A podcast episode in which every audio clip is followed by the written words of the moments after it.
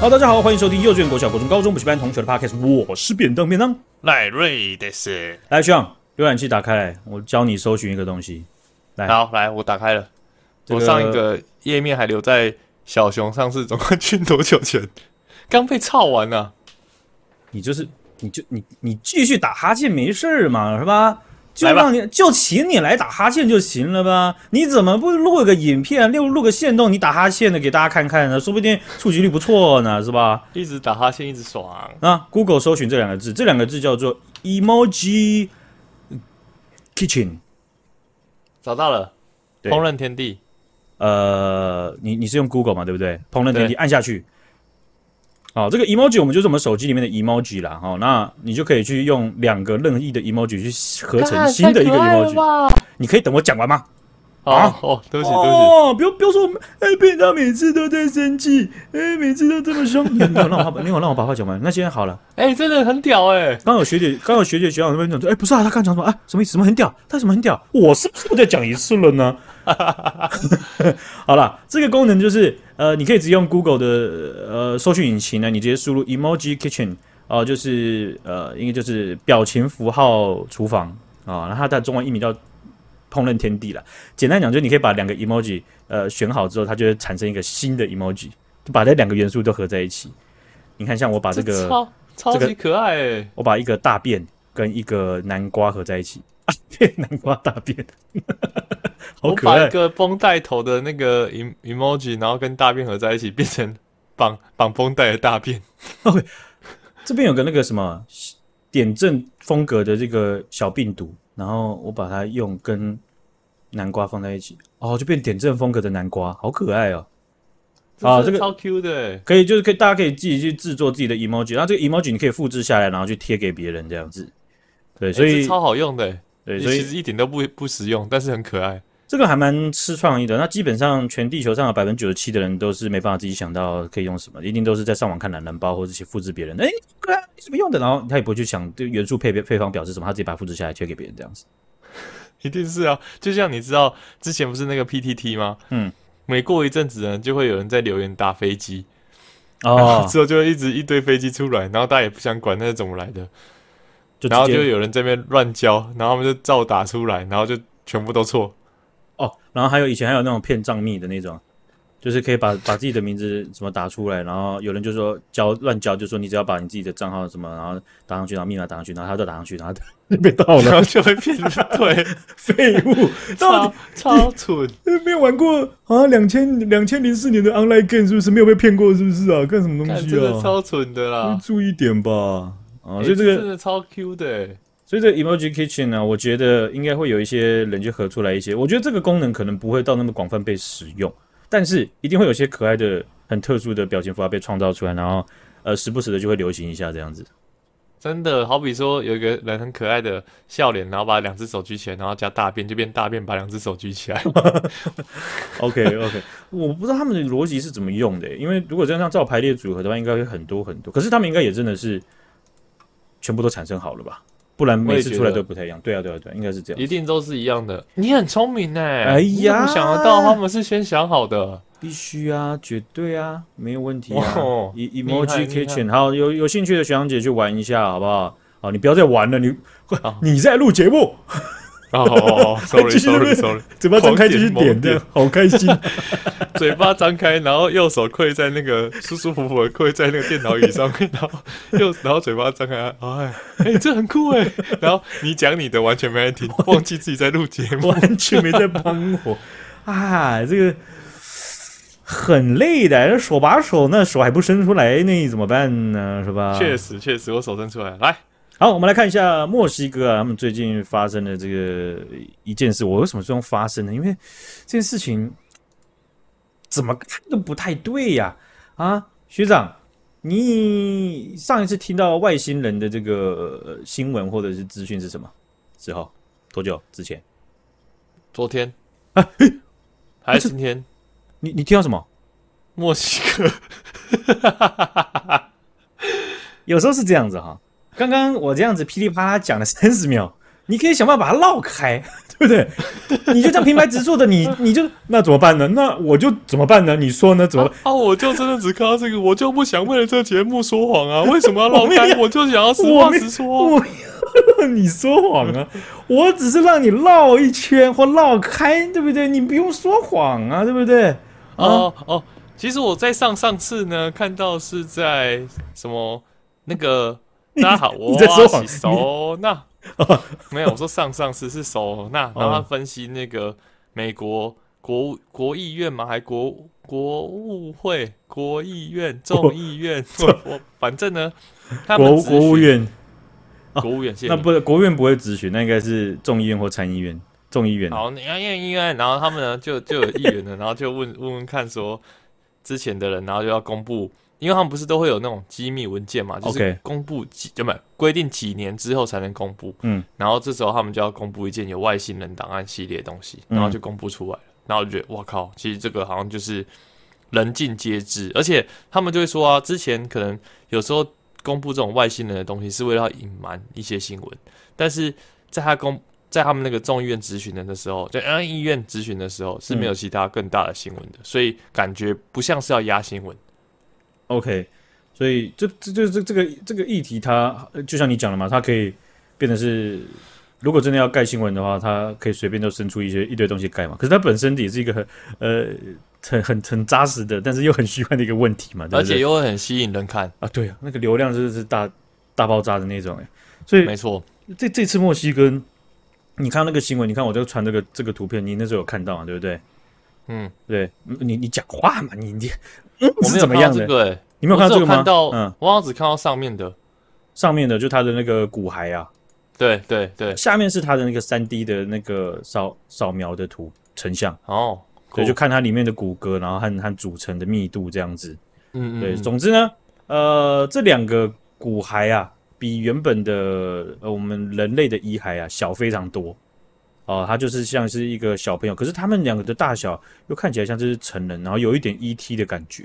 哦，那对这件事情呢、啊、是这样子，就是墨西哥执政党议员呢，哦，他就召开了这场会议了。那这也是墨西哥国会首次讨论有没有外星生命的一场国会听证会。这听证会他们是有是有法律去约束你在场的人是需要要讲实话的啊、哦。不过。呃，当他们公开了这两个非人类遗骸的时候啊，我想大家要不是呃少比例的吓到，有些有大部分人的怀疑，然后有少更更多一点的人是善笑啊，就是那这真的假的？也太像 ET 了吧？而且很像石头磕一磕的，你确定吗？这样子很像假的，这样 对啊，呃，蛮像假的吧？我说在听证会上面啊，国会议员还重复的要求，就是呃会发要需要发言的人，你必须要呃举手。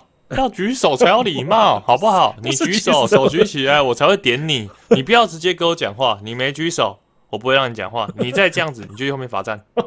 好了，然后举手，老师不点你。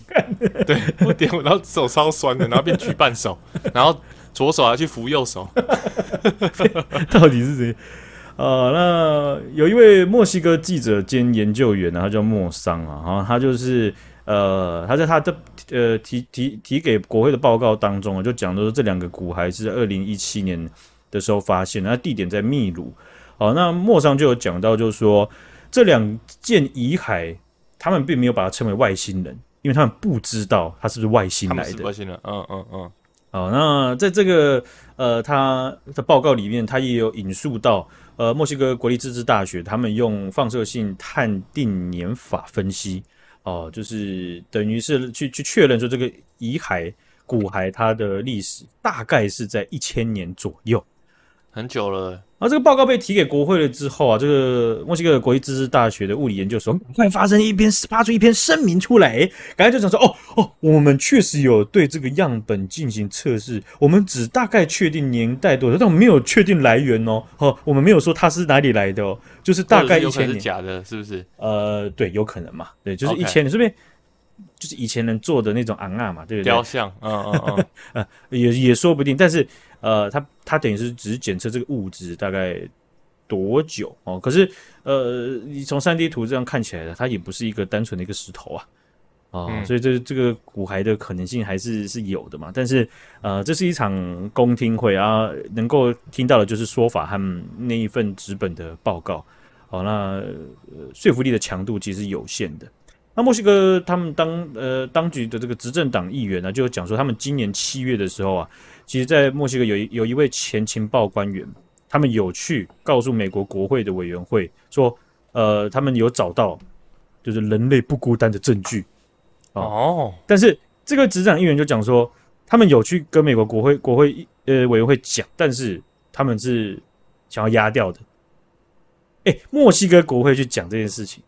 你就想为什么要假扯美国进来？美国干干我，你扯我们干嘛？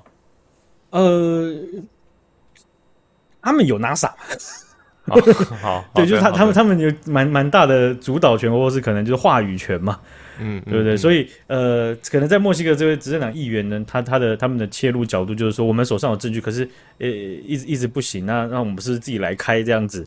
好，因为其实今年五月的时候。美国的这个 NASA 他们就有举办一个公开的会议，是有记者可以在的。然后他们就讲讲类似的东西，是应该要更严用严格的科学方法来验证的。哦，因为这些无他们被归类叫做 UAP，就是不明异常现象。是是是不明但是异常的一个现象啊。但是重点 Okay. 三个都是重点，就是它是不明的。然后又是异常的，对，是异常现象，还有这个现象啊，所以缺一不可哦，不要搞错哦，这不是一个单纯异常现象，这是一个不明，我们不知道哦，哦，不要随便下定论，这样要更用更严严格的科学方法来验证的哈，不要乱。是是，所以我是觉得这个这个场面对大部分人来讲是很滑稽的，对吧？因为你骨骸都摆出来了，好，那那呃感觉就好像左手可以做什么事情了，对不对？嗯、因为如果如果说，哎呀。我们找到了一个指甲，对不对？那那那个差了十万八千里，对不对？那呃，还得好好研究。可是整个骨骸这么漂亮的、完整的被摆在他们超完整的对国会的这个委员会当中了。那这要不是大好就是大坏呀，这件事情对不对？要么就是超级超级那个滑稽，然后超级不科学的作假。那这个是真的是。这个我凭个人的平心而论，这个这句话是个废话。OK，我觉得很假。我看照片是觉得，我你知道，其实你知道为什么我是说我我第上次看到是前天还是昨天还是今天？嗯，是墨西哥。但为什么我没有说很记得很清楚是哪一天？因为我那时候点开就是看到第一张照片，然后然后我记得我那时候说这傻小，然后就划掉了。所以我没有认真看下面的新闻哦，okay、所以我才是第，所以其实我这个新闻是第一次听的。人家有认真，人家有在认真的在开一个公听会，不是嘛？你知道大便的时间有限啊，你会尽可能的想把大便时间填满有趣的事情啊，尤其是想要看一篇感觉怪怪的，尤其是隔壁间已经进来然后脱下裤子在乒乒乓乓的时候，你就想要赶快走了。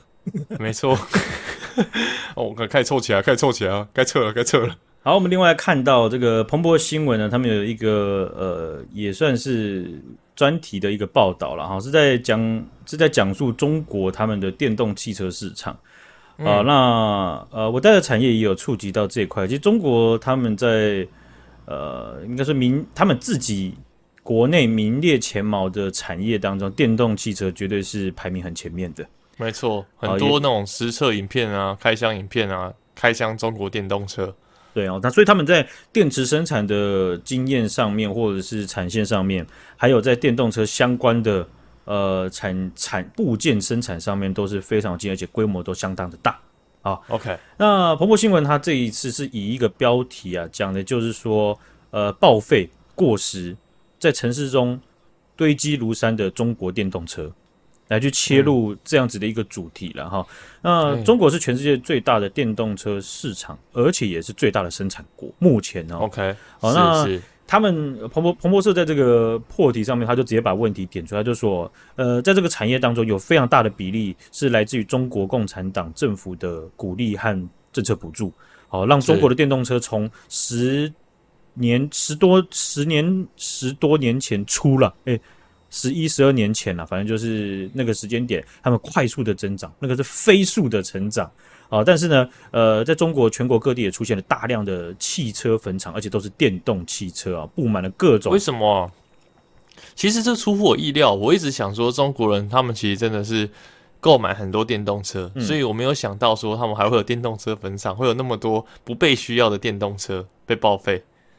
呃，这一点的话，也也就是说，其实其实有有有，我我想有两块了，在他的报道里面，有一块就是说，他们就是说，在电动中国电动车发展当中啊，给大家的印象都是光鲜亮丽的发展。没错，没错。对他们，呃，大内宣、大外宣也好，反正他们就是让你看到他们。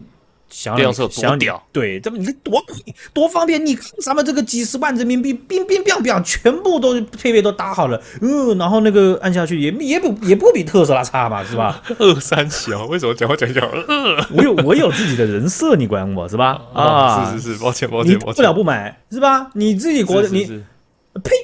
直接直接侮辱人了，对不对？对不起，小当业代，不好意思，不好意思啊。所以呢，这个在光鲜亮丽的背后啊，所以我们常会有呃，在它产业链里面、产业形态、产业现况里面，有些东西跟我们认知有落差，那个是蛮常见的事情。好，没错。好，那另外一块就是说啊，因为当初他们早期研发的这种旧型电动车，有一块就是电池太差，续航力太差，是寿命非常的短。哦就是我们以前用.我我我讲一个极端的比喻，就是说以前当行动电源出来的时候，那时候中国就来了什么哇一起一一万容量是一万的这样子的数字的哇超多，那时候就超多超多超多充电宝都来流到台湾了。因为你去你去那种三 C 的那种商场买，你可能买到的可能就是一千二一千六甚至两千就已经很屌，他直接给你出个一万，你大家守不住啦，大家一定会买啊，二九九一万，你觉得傻试试看这样子。然后后来就爆出来就，就说呃，有些电池会会爆炸嘛，会燃烧啦。哦，二九九买鞭炮哦，在家里爆，打开来五颗回收鞭炮，砰砰砰的。哦，然后后来就发现就是鞭炮，后来就发现呢，就是说他们很多都是那种回收电池啊，好，然后就把它接一接，然后用一个很简单的电路板然后放进去，也没有什么保护机制。哦，所以过热的时候，或者是当里面有电，也其中有一颗电池，其实寿命已经差到不行的时候，可能就有安全的疑虑了。他不不管，嗯啊。那这个极端案例其实就叫呼应，就是说，其实你看，像一万这样子的呃容量啊，它可能实际上只有两千、三千、四千，或者说它一万降到很低，它只需要很短的时间就变得呃快要快不能用了这样子。是是哦，所以你看，像我们手机啊，手机的健康度百分之百。其实大概降到八十五，就对大家的使用会有影响了。就一整天的使用，哎哎哎，快没电了，又要充电，好烦哦。然后开始有电量焦虑。对对对，好，所以呃，在早期的这个中国的旧型电动车，有太多太多都是电池的这个呃属性啊，它的体质是非常差的，所以电动车的淘汰速度非常的快，造成了相当严重的污染问题。那彭博社就引述了一段，那段结论就是说。呃，事实上，制造一辆电动车所排放的碳比燃油车的强度更高。制造这个部分，啊、你要做出来，okay. 要排的碳是明显的更高的哦。至至少他们在在中国是这样子的。那中国它有另外一个问题，就是它的电动车市场发展过快，更迭太快了。哦，就是他们的呃，在他们政府操控的市场当中，竞争并不健康。他们在二零一九年的时候有五百家的。